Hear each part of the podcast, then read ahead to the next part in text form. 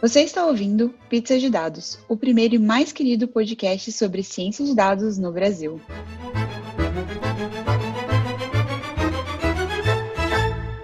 Olá, pessoas! Bem-vindos, bem-vindas! Esse é mais um Pizza de Dados. Oi, eu sou a Letícia. Oi, eu sou a Júlia Chimbo. Oi, eu sou a Ana Cecília.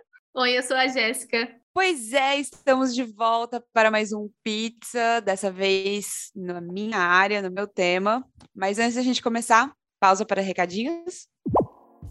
Esse mês tem curso do nosso parceiro Data Bootcamp e você ainda pode se inscrever. O curso Advanced Analytics com PySpark é 100% prático e pensado para você entender como funciona o paralelismo e como é possível se beneficiar dele para tirar insights dos dados e fazer predições assertivas para o negócio. Se você já faz análise de dados tradicional usando BI e outras ferramentas, mas sente que está na hora de aprimorar seus conhecimentos, esse bootcamp vai te ajudar muito. Não perca essa oportunidade. A sua empresa também pode ser patrocinadora do Pizza temos um cardápio especial para sua necessidade. Manda e-mail para pizzadedados@gmail.com que te enviamos todos os detalhes. E se você não representa uma empresa, mas quer ajudar o Pizza, nos avalia no Spotify e Apple Music, nos segue nas nossas redes sociais, curte e compartilha nossos posts. Assim, muito mais gente fica sabendo sobre o podcast e ajuda na divulgação da ciência de dados pelo Brasil. Ah, e temos uma novidade. Lá no Twitter, agora temos uma lista com todas as entrevistadas que já passaram pelo Pizza. Segue lá a lista Convidadas do Pizza para continuar aprendendo com essas profissionais maravilhosas e saber mais sobre ciência de dados. Anaconda, uma das distribuições Python mais usadas em ciência de dados, lançou PyScript, um framework que permite criar aplicações usando uma combinação entre Python e HTML. Isso tudo em um navegador, sem precisar baixar nada no teu computador. Te convido a estudar essa nova ferramenta e se animar para apresentá-la em uma atividade na Python Brasil. Está aberto o período de submissões de atividades da Python Brasil 2022, que acontecerá em Manaus entre os dias 17 e 23 de outubro. Você pode submeter para a modalidade palestra, tutorial e sprint até 1 de julho. Corre que ainda dá tempo. Todos os links dos recadinhos estão na descrição desse episódio. Pois é, a gente trouxe aqui a Júlia para conversar com a gente sobre muitas coisas interessantes e já dentro da minha área, mas vou deixar ela se apresentar para vocês. Júlia, fala aí quem você é, o que você faz e a sua pizza favorita. Obrigada, prazer enorme estar aqui no Pizza de Dados. Eu sou a Júlia Chimbo, eu sou ecóloga, sou coordenadora científica do Mapa Biomas e também pesquisadora no Instituto de Pesquisa Ambiental da Amazônia, o IPAM, onde eu trabalho com mudanças de uso da terra no Brasil e seus impactos associados, como as emissões de gases de efeito estufa, junto ao SEG, o Sistema de Emissões de Gases de Efeito Estufa, que também é uma iniciativa do Observatório do Clima, assim como o Mapa Biomas. Trabalho também com mudanças climáticas, Amazônia, Cerrado e por aí vai. Sobre a minha pizza favorita, olha, eu fiquei aqui pensando e é difícil escolher, porque eu amo pizza, eu como toda semana, mas eu gosto mais das pizzas vegetarianas berinjela, brócolis, rúcula com tomate seco, milho catupiry. Mas a pizza que veio na minha cabeça foi a alpina, que ela é lá de São Carlos, São Paulo, minha cidade natal, que ela vai queijo, champignon, palmito e bacon. E precisa no final ter uma sobremesa com uma pizza de banana e chocolate. Eu poderia ficar aqui só falando de pizza e de biomas. e outra pizza agora que eu fiquei fã é a pizza de dados. Eu não sou programadora, mas eu estou escutando todos os programas e sempre aprendo alguma coisa e repasso para a rede Map Biomas. Primeiro, Júlia, deixa eu dar o parabéns, porque acho que essa é a primeira vez que alguém menciona uma pizza doce de sobremesa. Primeira. Então, Não, parabéns. é a primeira vez que alguém me adiciona pizza de dados como uma pizza favorita. Desculpa, essa, essa é a grande coisa aqui. Exatamente. Eu achando que a Jéssica ia falar, não, porque ela falou da pizza de dados, não. É que eu doce. fiquei chocada doce? com o doce, não deu tempo de processar o resto. Não, ela fez um gancho maravilhoso. Minha pizza favorita é a pizza de dados. Muito maravilhosa. Nossa, sério?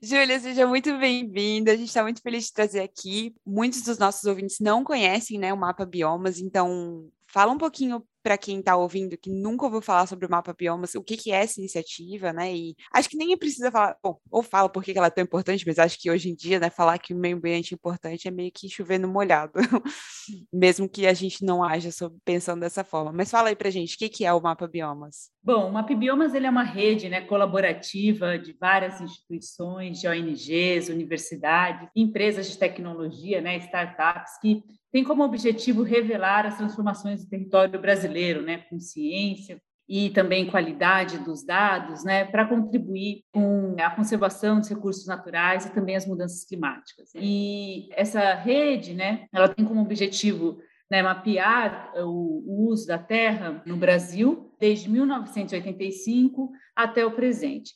E ao longo da criação do Mapa Biomas, né, a gente foi desenvolvendo outras iniciativas. Além do mapeamento de cobertura e uso da terra, hoje a gente também tem o um mapeamento do desmatamento, da vegetação secundária, de irrigação, mineração e também dos alertas né, de desmatamento, como o Mapa Biomas Alerta, que a gente pode detalhar mais para frente cada uma dessas iniciativas e como a gente trabalha também com as tecnologias para a produção de todos esses produtos e mapas e dados do Mapa Biomas. É muito legal essa coisa, né, de começou com um negocinho e teve que desenvolver as ferramentas auxiliares para poder fazer o negocinho funcionar 100%, né? Eu me lembro muito de Serenata, a gente teve algo parecido no processo de desenvolvimento do projeto Serenata, e aí acaba que a coisa toma uma outra forma, né, totalmente diferente. Mas a minha dúvida é, como que funcionou, tipo, a decisão de realmente fazer uma, uma ferramenta extra para poder ajudar o projeto como um todo? Como foi esse processo de decisão? Então, o Mapbiomas, ele surgiu, né, e ele é coordenado pelo Tasso Azevedo, quando tem uma demanda sobre a dinâmica de cobertura e uso da terra no Brasil, né, na produção de mapas de cobertura e uso da terra no Brasil, porque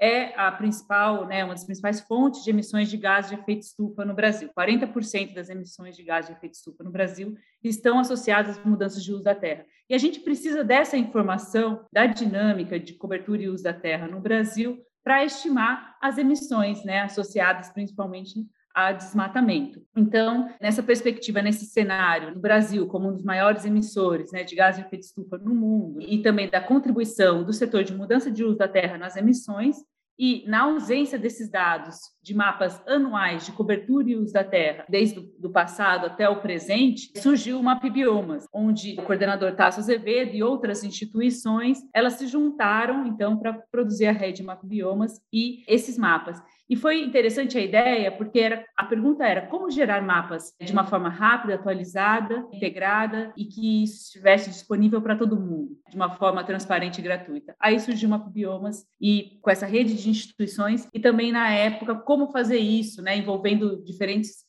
instituições em diferentes localidades e vem o Google Earth Engine, que é uma nova plataforma, então, e eu posso falar um pouco mais para frente como a gente trabalha com o Google Earth Engine na produção desses mapas, porque é uma plataforma que você trabalha na nuvem e só precisa dos dados da internet e também uma conta no Gmail. Muito massa. Essa ausência de dados fez mobilizar né, pessoas interessadas no tema para produzir também esses dados. E aí eu imagino que vocês precisem de muitas tecnologias, né? E usem atualmente, além do Google Earth, algumas outras tecnologias para desenvolver esse mapeamento. Tu podia falar para a gente quais são as principais? Só lembrando até, o MapBiomas ele surgiu, né, nessa lacuna de dados e mapas sobre mudanças de uso da terra para contribuir nos cálculos das estimativas de emissões de gases de efeito estufa, mas que hoje existe uma infinidade de aplicações de dados do MapBiomas, né? Então, vai desde planejamento territorial, né, na parte de biodiversidade, conservação, para agricultura, para mudanças climáticas,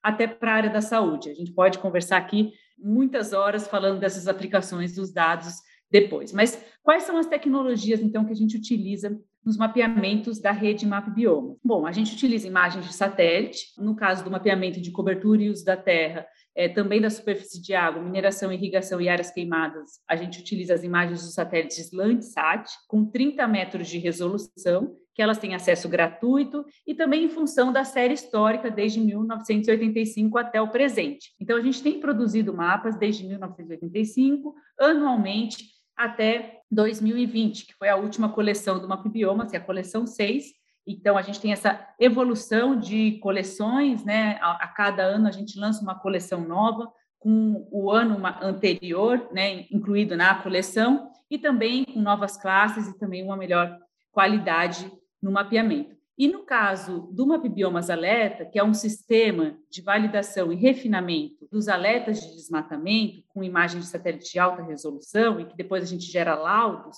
que subsidiam ações de fiscalização, por exemplo, a gente usa as imagens Planet, que são imagens diárias com 3 metros de resolução. Além das imagens de satélite que estão disponíveis na plataforma do Google Earth Engine, a gente também usa o Google Earth Engine, que é é uma plataforma gratuita da Google né, para análises espaciais, é acesso e processamento de dados geográficos e na nuvem que foi uma grande revolução no processamento dos dados. Né? Antes a gente precisava né, de ter um bom computador, agora a gente não precisa mais de um supercomputador, porque vai ser tudo processado na nuvem, né? E ao que a gente precisa de uma internet e, como eu falei, uma conta no Gmail. E também permite, acho que interessante, é esse trabalho colaborativo, né? De compartilhamento dos dados, dos scripts, dos métodos, onde os próprios usuários eles podem ver os códigos e aprender com os códigos, ou inclusive fazer sugestões dos códigos de outras pessoas. Né? Então, acho que é um trabalho colaborativo de evolução que as pessoas podem ir avançando e interagindo pessoas em diferentes lugares no mundo. Lembrando que o Google Earth Engine é diferente do Google Earth. Né? O Google Earth ele é voltado mais exclusivamente para visualização das imagens de satélite nesse modelo né, tridimensional, assim, para a gente viajar pelo mundo e ficar imaginando as paisagens e aonde a gente vai querer passear. Então é isso. E o Google Earth ele utiliza é, linguagens de programação que é o JavaScript e o Python, né? Então você precisa ter um pouco de conhecimento de algoritmos voltados a geoprocessamento e sensoramento remoto. Muito legal. Eu trabalhei com o Google Earth há muito tempo atrás. Acho que nem tinha o engine na época. E já era uma ferramenta super poderosa para quem trabalha com dados espaciais.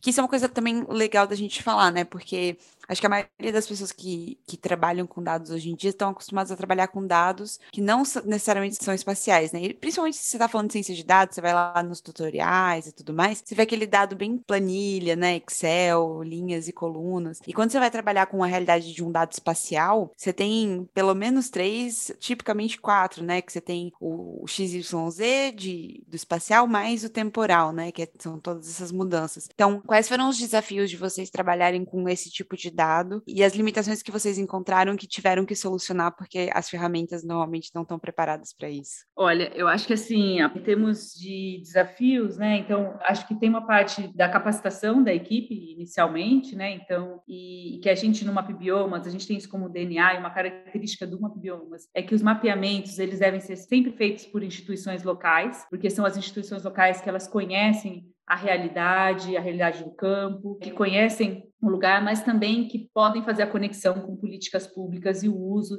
desses dados com diferentes usuários. Mas ah, em termos dos desafios, eu acho que teve esse início da capacitação das instituições com o Google Earth Engine e que agora, em parte, foi superado. O que tem agora uma tendência é na parte da gente buscar mais uma, uma automatização do processo de classificação, né, com aprendizado de máquina, inteligência artificial, e como fazer essa transição e de uma forma que a gente siga fazendo o trabalho transparente, né, onde todo mundo pode replicar esse método. Então, conforme o método vai ficando um pouco mais complexo, existe uma demanda também para outros locais de processamento ou até mesmo armazenagem de dados. E daí eu acho que é isso que a gente ainda tem agora um pouco de desafio de como conciliar, então, essas novas demandas tecnológicas, né, de aprendizado de máquina, e também na parte do processamento e que seja isso de uma forma rápida também e acessível, onde todo mundo pode depois replicar, se for o caso. Falando em todo mundo replicar, né, e coisa e tal, acho muito interessante isso que você tinha falado um pouco mais cedo, sobre ser uma rede colaborativa, né?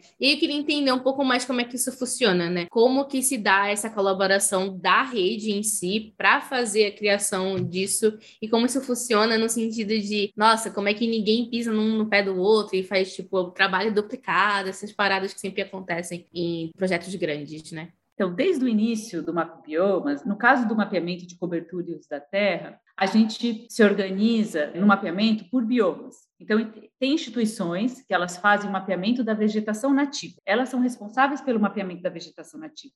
O que é vegetação nativa? É floresta, savana, campo, áreas úmidas. Então, por exemplo, o mapeamento da vegetação nativa no Cerrado, ele é feito pelo IPAM, onde eu também sou pesquisadora, né, e faço parte da equipe do Cerrado. Na Amazônia, quem faz o mapeamento da vegetação nativa, das florestas, é o Amazon. Na Mata Atlântica, a SOS Mata Atlântica é a Arquiplan. No Pantanal, a Arquiplan e a SOS Pantanal. Na Caatinga, a Geodate e a Universidade Estadual de Feira de Santana. E no Pampa, a Universidade Federal do Rio Grande do Sul, a URGS e a Geocarp. Além da vegetação nativa, tem também os temas transversais, que são mapeados por diferentes instituições. Então, a gente tem a pastagem, a classe de pastagem e a qualidade da pastagem também, que é um novo módulo dentro do Map Biomas, ela é mapeada pelo LAPIG, pela Universidade Federal de Goiás. A agricultura pela AgroSatélite, a zona costeira e mineração pela Solved e o ITV, e a infraestrutura, recentemente a gente tem novas instituições, que é a USP, a Universidade Federal da Bahia e também a UFSCar. Então, a gente tem essa rede de instituições, cada instituição ela faz um mapeamento de um tema ou um bioma. E todo mundo produz seus mapas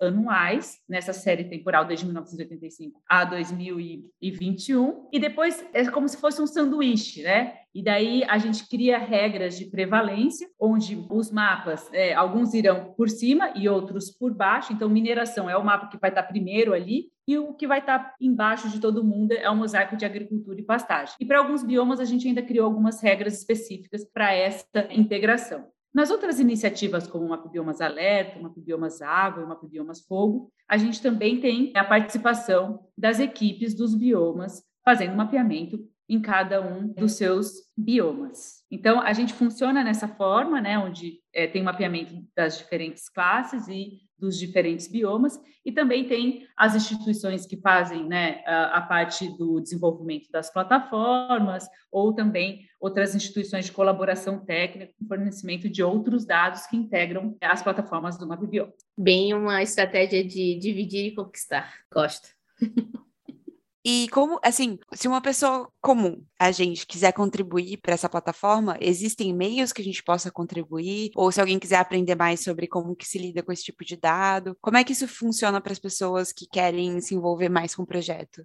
Bom né, de comunicação. Um é o fórum do MapBiomas. Então, se vocês têm dúvidas, sugestões ou usam os dados do MapBiomas de alguma forma, vocês podem postar ali no fórum do MapBiomas, que sempre tem alguém respondendo ali. Também tem um e-mail de contato é, no site do MapBiomas, mapbiomas.org, onde vocês podem enviar feedback, é, alguma análise que vocês desenvolveram, trabalhos que vocês usaram os dados do MapBiomas. A gente recebe bastante contato das pessoas. Olha, eu estou usando aqui o MapBiomas para esse tipo de análise e eu achei interessante essa análise, compartilharam com a gente, a gente tenta implementar. Ou também pessoas que, instituições, olha, vê um, um, um, lugar, uma região que deveria melhorar o mapeamento, a gente incorpora essa correção e melhoria na próxima coleção do MapBiomas.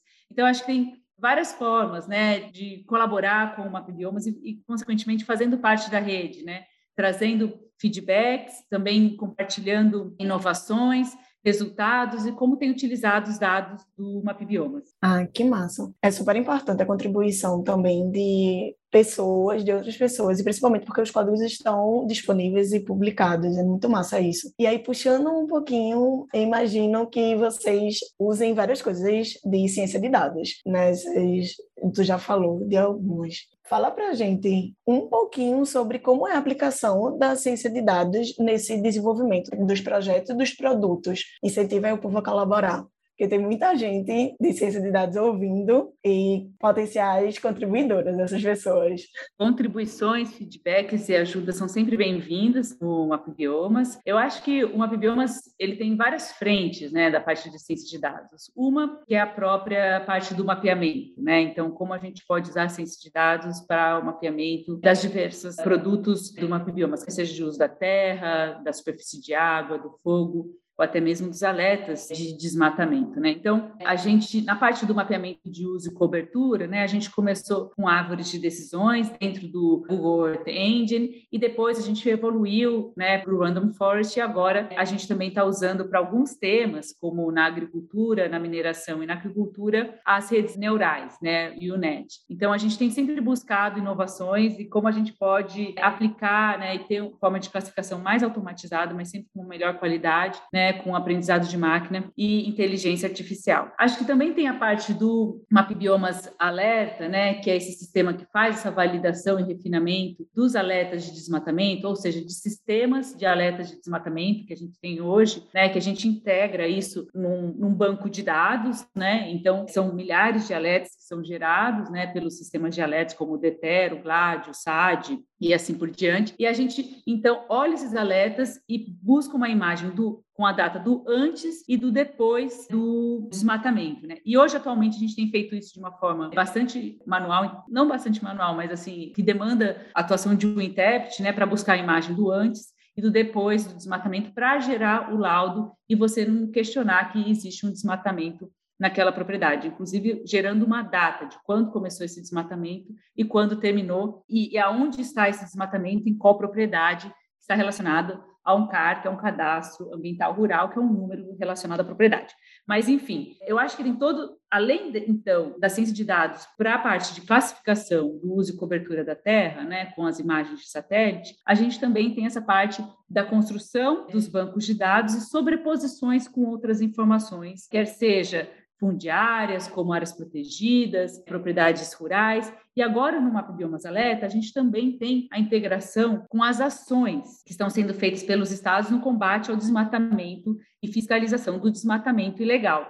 E eu acho que isso também envolve uma ciência de dados, né? onde a gente tem a, participação e colaboração técnica com o ICV e o Brasil I.O., de trazer toda essa base de dados né, oficiais ali e públicas, e como a gente juntar isso num banco e gerar laudos onde possam integrar essas informações. E eu acho que, além dessa questão desse cruzamento do banco de dados e essa busca de automatizar esse processo de classificação e também de validação dos alertas e integração das informações, também tem as tecnologias que elas são é, utilizadas para o desenvolvimento das plataformas do MapBiomas. Então, que é a construção né, do back-end e o front-end, e a gente utiliza também algumas tecnologias para isso, como o PostGIS, né, o GeoServer, o MapServer, por aí vai. O projeto ele já existe há muito tempo, mas também esse tipo de metodologia de usar, você falou árvore de decisão, né, para fazer classificação do, do uso do solo ou de qualquer outra característica que a gente esteja avaliando, isso é antigo também? Vocês estão fazendo isso há bastante tempo ou isso é uma coisa mais mais nova. E a minha pergunta é porque eu queria entender como é que foi a questão de classificar os dados e gerar a base de dados para treinamento, que normalmente é um problema muito grande. Eu imagino que com dados espaciais, né, seja ainda mais complexo de você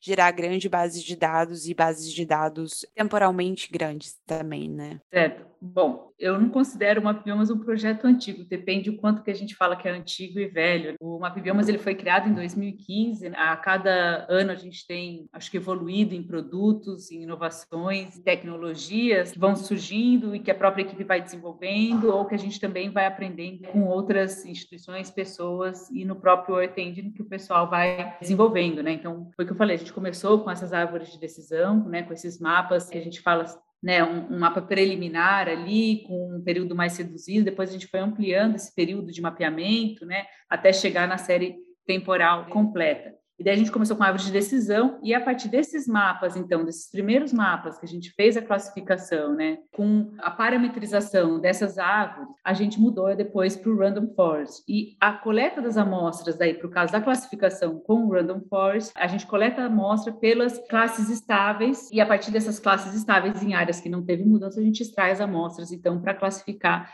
e, e, treinar o modelo do Random Forest. Tem alguns casos que a gente também tem mapas de referência, né? Então, outros mapas que foram feitos, né? Então, por exemplo, no caso do mangue, que existem outros mapas de mangue, mas que não tem essa cobertura ou essa é, resolução, mas que servem de referência também para a coleta de amostras e treinamento dos modelos. Eu fiquei com uma dúvida que foi o seguinte: você falou que eu nunca mexi com o Google Earth Engine, então não sei nem para onde que vai. Mas você falou que o pessoal usa, acho que JavaScript e Python. Então, os códigos que estão disponíveis também para análise de dados são todos nessas duas linguagens ou tem mais outras linguagens que também as pessoas podem contribuir com análises, por exemplo, R ou talvez Julia ou coisa do gênero? Bom, no MapBiomas a gente tem um grupo que trabalha com JavaScript, com Python e também com R, né? E uhum. isso tudo está disponível ali dentro do GitHub, né, uhum. do MapBiomas, onde acho que vocês vão colocar aí no, o link na descrição é, do vídeo, mas também está ali no site do MapBiomas, onde todos os códigos né, do MapBiomas, né, não somente os dados dos métodos, eles estão disponíveis. Então, as pessoas podem acessar pelo GitHub todos os códigos do MapBiomas que a gente utiliza na classificação e no mapeamento de todas as iniciativas do MapBiomas. Massa demais, ou seja, quem souber R pode ir lá contribuir também, muito bom. E a gente tem um grupo bem forte, assim, que trabalha com R no MapBiomas, é, também para a parte das análises dos dados, né? E a gente agora está desenvolvendo até uma biblioteca no R para trabalhar com os dados do MapBiomas. Ó. Ó, ouviu primeiro aqui, hein? A Jéssica sempre puxando a sardinha pro R, né? Eu tenho que, né? Vim de lá, não nego as minhas raízes. de novo, é muito massa, assim, tá tudo disponível no GitHub e tal, que pode ser aplicado em outros contextos, né? O mapeamento, fazer adaptações para outros contextos e países. E daí, contribuições são sempre muito bem-vindas. Vocês têm comunidades de pessoas contribuidoras que não sejam necessariamente as pesquisadoras das instituições que estão relacionadas ao projeto? Vocês têm grupos? Como que funciona essa comunidade de, de contribuição? A gente tem essa parte da própria rede do Map Biomas, né, que são mais de 100 pessoas, várias instituições que fazem parte, a gente tem bastante troca dentro da rede, né, em oficinas, mas em reuniões semanais. Como você mesmo disse, né, uma Biomas por ter essa parte de transparência dos dados, dos métodos e também desse trabalho em rede, é, ele permitiu expandir né, o, o, mapeamento e adaptar para outros contextos, regiões e países. Hoje, o Macubiomas está na Amazônia, né, com a coordenação da RAIS e, e, várias instituições em cada país, o Chaco, a Mata Atlântica e o Pampa Trinacional, e também na Indonésia, envolvendo 10 instituições locais, e é, mais recentemente o Chile, né, fechando toda a América do Sul e envolvendo é, sempre instituições locais. Então, daí a gente tem a comunidade, vamos dizer assim, a rede Map Biomas no Brasil e agora o Map Biomas Network, né, expandindo pelo mundo, onde a gente também tem várias reuniões e a gente tem trocado também bastante inovações entre as equipes e países. Mas, paralelo a isso, também tem, bom, como eu falei, tem um fórum do Map Biomas e também tem colaborações, os biomas, né, os temas transversais fazem reuniões também com especialistas que dão feedbacks e também enviam outras novidades ou inovações para a gente melhorar o mapeamento também dentro do Map Biomas. Eu queria saber, acho que muitos dos dados que são de satélite, a, a grande maioria é gratuito, né? Você tem muito dado gratuito de, de, visualização de satélite, mas vocês têm algum tipo de impacto de falta de dado ou algum tipo de dado que a gente poderia ou deveria ter acesso através da lei da, de acesso à informação e que a gente não tem? Como é que é essa questão da abertura dos dados para esse tipo de dado ambiental? Como é que, como é, que é? Bom, a gente né, trabalha com as imagens é, Landsat, que elas são gratuitas, mais recentemente recentemente a gente tem trabalhado com o Sentinel também, que também está disponível no Earth Engine, que tem uma resolução espacial melhor, né, de 10 metros. Inclusive, a gente vai lançar mapas mais refinados e detalhados também ainda esse ano, com a coleção do Sentinel, não cobrindo desde 1985, mas nos últimos anos. No caso, por exemplo, da imagem Planet, né, ela não é gratuita. A gente tem um contrato, né, junto com a empresa, onde a gente tem a compra dessas imagens, mas os mosaicos das imagens estão disponíveis, inclusive disponíveis para visualização nas plataformas do Map Biomas, que é uma, um dado bem inédito. Mas eles também são abertos para a parte acadêmica e de pesquisa também. Acho que tem uma questão também de dados públicos e como acessar esses dados públicos, né? Como eu comentei aqui no Mapbiomas Alerta, onde a gente trabalha com os dados de embargo e também é, de ações relacionadas aos alertas de desmatamento, que a gente tem feito uma garimpagem desses dados públicos, né, e como inserir eles na plataforma, não apenas dos dados federais, mas também dos dados estaduais, né. Então, acho que também tem, tem esse ponto. Não sei se eu respondi sua pergunta, uma viajada? Não, respondeu. Não necessariamente a gente tem uma falta de dados, mas às vezes a gente não tem os dados de uma maneira unificada que a gente consiga realmente ter acesso a ele, né? Às vezes a gente tem o problema de. Eu via muito isso acontecendo na oceanografia, às vezes um professor tinha um determinado dado, aí o outro professor tinha um determinado dado, mas daria para conversar e daria para fazer um projeto super legal, mas você depende de, dos dois professores concordarem em aqueles dados, né? Estarem juntos, e então isso numa macro escala você tem a cidade coletando, os estados, os municípios, o governo federal, mais os dados que a gente tem disponível para o mundo todo. Outra coisa que eu queria perguntar, eu estou olhando aqui enquanto, enquanto a gente conversa o, Map Biomas, e é um software que eu imagino que deva ser bem pesado, né? A gente está falando de muito dado e dado é, espacial que também é mais pesado. Como que vocês lidam com essa questão de, da quantidade de dados e processamento e, e custo, né? Porque tudo isso tem, tem custo, né? Lembrando que sobre essa questão de acesso aos dados, tem muitos casos que a gente não tem os dados ainda disponíveis no Earth Engine, e a gente acaba subindo esses esses dados e vendo uma forma de como subir esses dados. A gente tem uma parceria com a Google, né, desde o início do projeto em 2015. Então, que a Google tem todo um suporte técnico também para a rede Map Biomas, né, no caso da armazenagem e processamento de dados, mas também a gente tem, vamos dizer assim, um, uma quantidade de dados e, e, que a gente pode armazenar numa conta ali, numa super conta da Google em função dessa parceria, né? Várias super contas, vamos dizer assim. Mas claro que existe um custo também do projeto nessa parte quando a gente vai também para outras novas tecnologias, né, que demandam um processamento maior e também um volume de dados maior que a gente tem também coberto pelo projeto.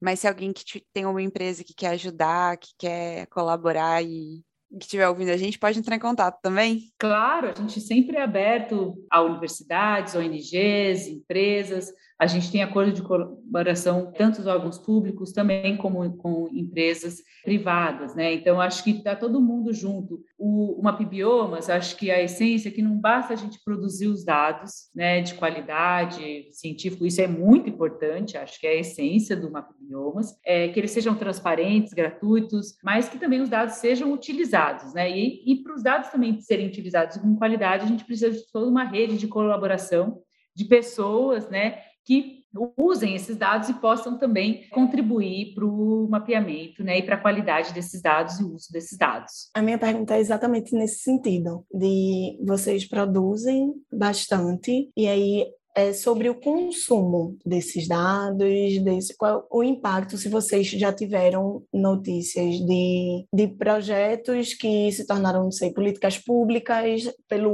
uso dos dados que é, vocês estão produzindo, e aí, a partir da análise deles, desencadeou uma discussão. Eu queria saber. Acho que tem, o Biomas, como eu comentei nisso, a gente tem várias aplicações e uso dos dados, né, vários casos. Acho que o Map Biomas alerta, ele traz uma, até um uso mais direto pelos órgãos fiscalizadores e que combatem o desmatamento ilegal no uso dessas imagens e dos laudos né, para ações de combate, de controle e, e, fiscalização do desmatamento. Mas a gente também tem várias outras aplicações dos dados do Mapbiomas. Por exemplo, no caso para definição de áreas prioritárias para conservação ou para planejamento de bacias hidrográficas pela ANA, o ICMBio, por exemplo, para fiscalizar e planos de manejo dentro de unidades de conservação. Então, tem vários órgãos governamentais que que tem utilizado esses dados do Mapbiomas, mas a gente também tem a parte do setor privado, né? Tanto as empresas, né, que não querem ter o desmatamento dentro das suas cadeias, então querem garantir que não tem o desmatamento, então desde empresas relacionadas ao agronegócio, mas também ao setor da carne e da soja,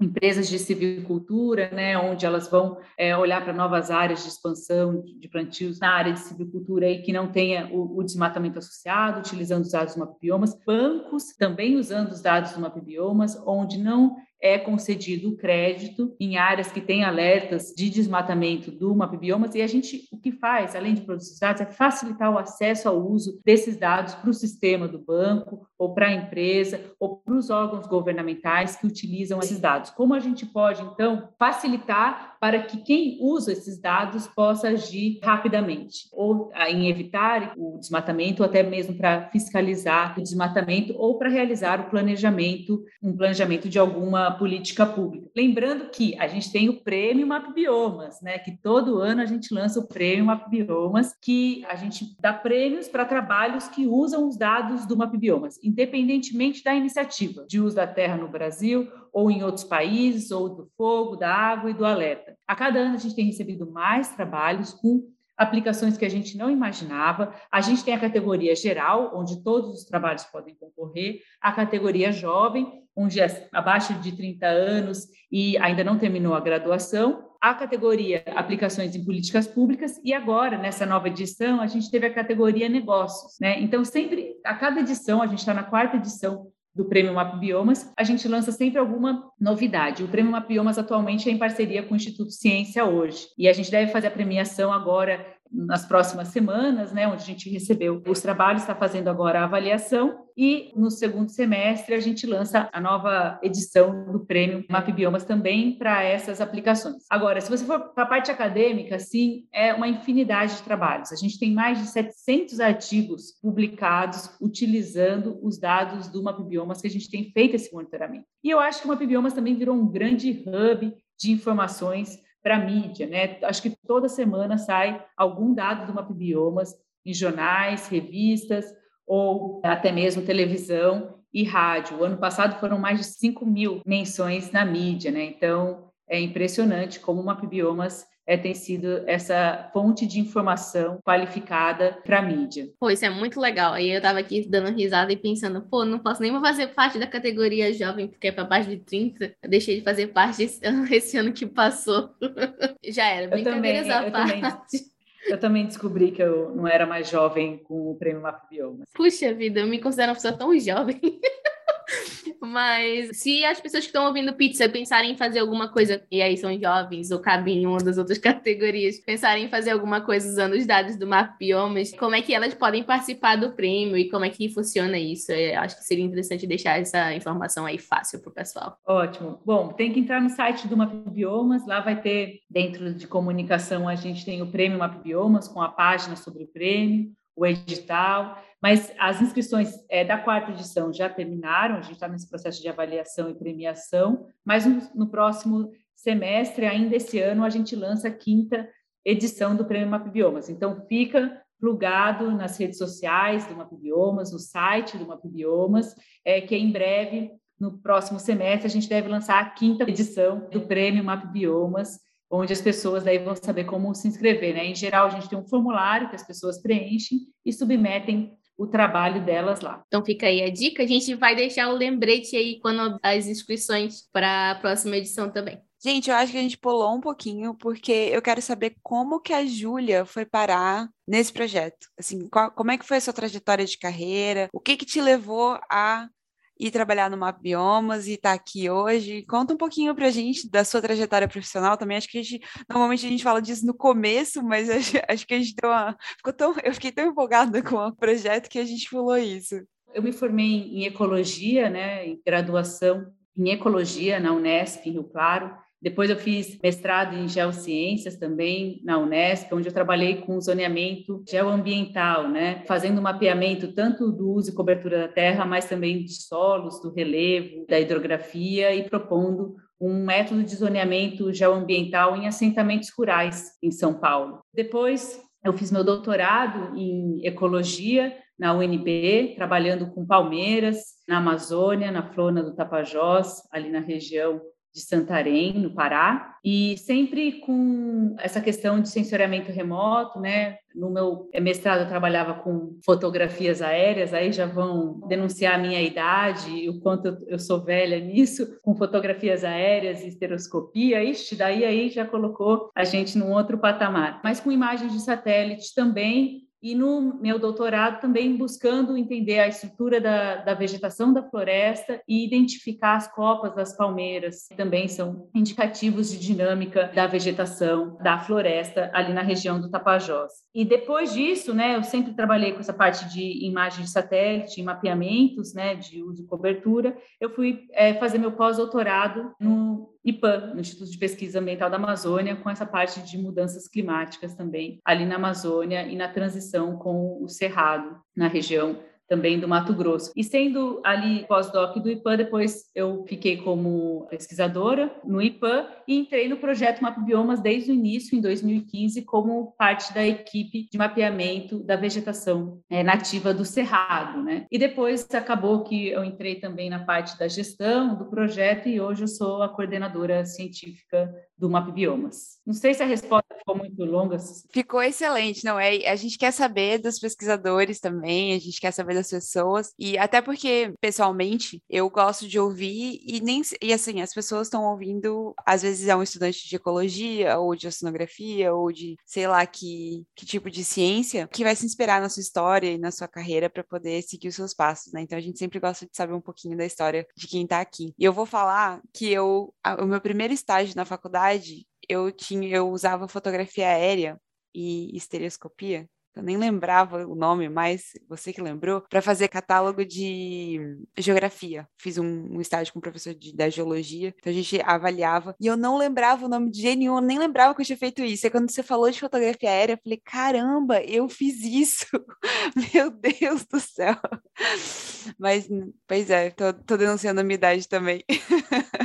Eu acho legal, assim, é, da trajetória que, que acabou me conduzindo, né? Que eu acho que a ecologia é um curso de graduação que ele é muito amplo. E foi ótimo ter feito esse curso, porque trouxe para mim, assim, toda uma bagagem interdisciplinar, né? Que hoje eu utilizo muito no Map Biomas. E não só, né, com os dados de sensoriamento remoto, mas eu acho que também o conhecimento dos biomas e também das diferentes áreas, por exemplo, na área físico, né, ao biológico, né, então da geologia, da geomorfologia, clima, da ecologia. Então acho que isso é muito interessante também e que me ajudou a ser coordenadora científica do Mapa Biomas. Mas lembrando que eu tenho a, a, essa trajetória acadêmica, mas que atualmente eu trabalho no terceiro setor, né? Então, fazendo pesquisa no terceiro setor. Inspiradora a tua trajetória, Júlia. E tu tem dicas de como essas pessoas que já estão produzindo ciência ou estão trabalhando na área de meio ambiente, seja oceanógrafas, seja geólogas, que se aproximem mais dessa parte de ciência aplicada. Tu tem sugestões? Apesar de eu ter tido uma trajetória acadêmica, né, fazendo graduação, mestrado, doutorado, pós-doutorado, né, eu acho que hoje, trabalhando no terceiro setor e na rede Mapa Biomas, né, tanto no IPAN, que é o Instituto de Pesquisa Ambiental na Amazônia, mas também nessa rede do Mapa Biomas, a gente faz ciência, mas com aplicação e uso direto dos dados. A gente vê o uso dos dados diretamente em políticas públicas, fazendo uma transformação para a sociedade, tanto no setor público, mas também hoje no setor privado ou no setor acadêmico o quanto que esses dados do Mapbiomas, desses mapas gerados, eles contribuíram ou contribuem para diversas dissertações, teses e monografias. Eles usam esses mapas que poderiam não existir e eles teriam que produzir, e já tendo esses mapas disponíveis, eles podem produzir outras e novas análises. Então, eu acho que isso é muito legal, é você fazer uma ciência, uma ciência direta, aplicada, né, e que ela está sendo utilizada por diferentes usuários e que causam outras transformações e contribuições para a sociedade. E sobre a tecnologia, eu acho que para incentivar, né, quem trabalha com tecnologia e ou até mesmo tecnologia na área ambiental, acho que hoje tem uma vantagem que a gente tem diversos setores trabalhando com a tecnologia e todos esses setores precisam de pessoas e de pessoas interessadas em colaborar. Então, acho que tem tanto o setor privado, que tem essa, esse uso da tecnologia, mas também o setor público e o setor acadêmico. E eu acho que essa colaboração em conjunto permite ainda potencializar mais essa tecnologia, né? tanto das empresas relacionadas à tecnologia, que pode ser um ramo de trabalho, mas também do uso dessas tecnologias depois para outras áreas de conhecimento e atuações também na área de trabalho. E acho que também o estímulo, o próprio estímulo dos professores e pessoas que estão envolvidos na academia, mas que não necessariamente estão com o gás de aprender, mas estimular os seus alunos, os seus doutorandos, os seus pós-doutorandos a, a trazerem tecnologias para dentro, né? Porque eu via muito, pelo menos quando eu estava na academia, eu via muito essa, essa relutância de trazer e deixar as pessoas trazerem coisas novas e tecnologias novas e inovarem dentro daquele setor, porque talvez as pessoas, né, então todo mundo está ocupado, cheio de coisas para fazer e é difícil e, da, e é, a barreira inicial é muito grande, falo por iniciativa própria, porque a primeira vez que eu, que eu fiz um programa em, no ArcGIS, eu Arc, eu fiz um programinha para automatizar justamente a confecção de mapas e eu demorei tanto tempo, eu tinha certeza que aquilo não era para mim, eu nunca ia conseguir, de repente eu consegui, foi tão legal, aí foi indo. E então você ter as pessoas que estimulam e deixam que as outras pessoas que estão com gás para fazer façam, né? E, e, não barrar essas iniciativas porque falta de tempo ou qualquer outra coisa. É, e hoje eu acho que tem uma questão da contribuição dos jovens, né? É um ritmo assim de conhecimento que a gente consegue construir umas coisas bastante inovadoras inovadoras e rápidas, assim, que é interessante. Se a gente trabalha esse conjunto junto com os jovens, tem um grande potencial também. Acho que no Mapbiomas a gente tem tantos jovens, né, e também outras pessoas já com bastante experiência né, em outras áreas e que isso contribui também para a rede, nessa diversidade de idade, de pessoas, de regiões, né, acho que isso também é muito importante. A ciência que hoje me motiva e que eu gosto de fazer é essa ciência aplicada, né, onde ela tem um uso direto e a gente vê um impacto para a sociedade, né, quer seja em políticas públicas, informações de pessoas, de jovens pesquisadores, desenvolvimento da ciência no Brasil, do conhecimento do território e ou para práticas mais sustentáveis no Brasil. Júlia, adorei sua trajetória, adorei o Biomas, quero saber mais. Por favor, volte para contar mais da iniciativa, as coisas que estão acontecendo. A gente quer ficar por cima de tudo que está acontecendo e que os nossos ouvintes e nossas ouvintes possam contribuir e ajudar e fazer essa rede crescer, porque é um projeto muito legal. Parabéns mesmo. E obrigada por ter vindo aqui contar um pouquinho dele para gente. Eu é que agradeço, muito obrigada pelo convite. A gente fica à disposição. Eu acho que o Mapbiomas só é o que é, porque tem a rede Mapbiomas, mas também né, as pessoas que fazem parte da rede e que contribuem e que usam os dados do Mapbiomas né, para uma transformação e uma sociedade. E colocar a rede Map Biomas à disposição e lembrar que a gente sempre tem lançamento de novos produtos e novidades, acompanhar o Map Biomas nas redes sociais e no site. Recentemente a gente teve o lançamento do monitor da fiscalização dentro da plataforma do Map Biomas Alerta, mas a gente também vai ter o lançamento agora do relatório anual do desmatamento, com novos dados e bastante impactantes é, pela frente, agora ainda nesse semestre, e que no final de agosto a gente tem o lançamento da coleção 7 do Mapbiomas, com muitas novidades e novos dados do Mapbiomas. Quando lançar, manda pra gente, a gente divulga nas redes sociais e todo mundo, todos os ouvintes e ouvintes do Pizza vão estar sabendo desse lançamento e de ficar de olho nas novidades. De novo, muito obrigada. É isso por hoje, pessoal. Agradecemos muito a atenção de vocês e até a próxima. Tchau. Tchau. Tchau. Tchau.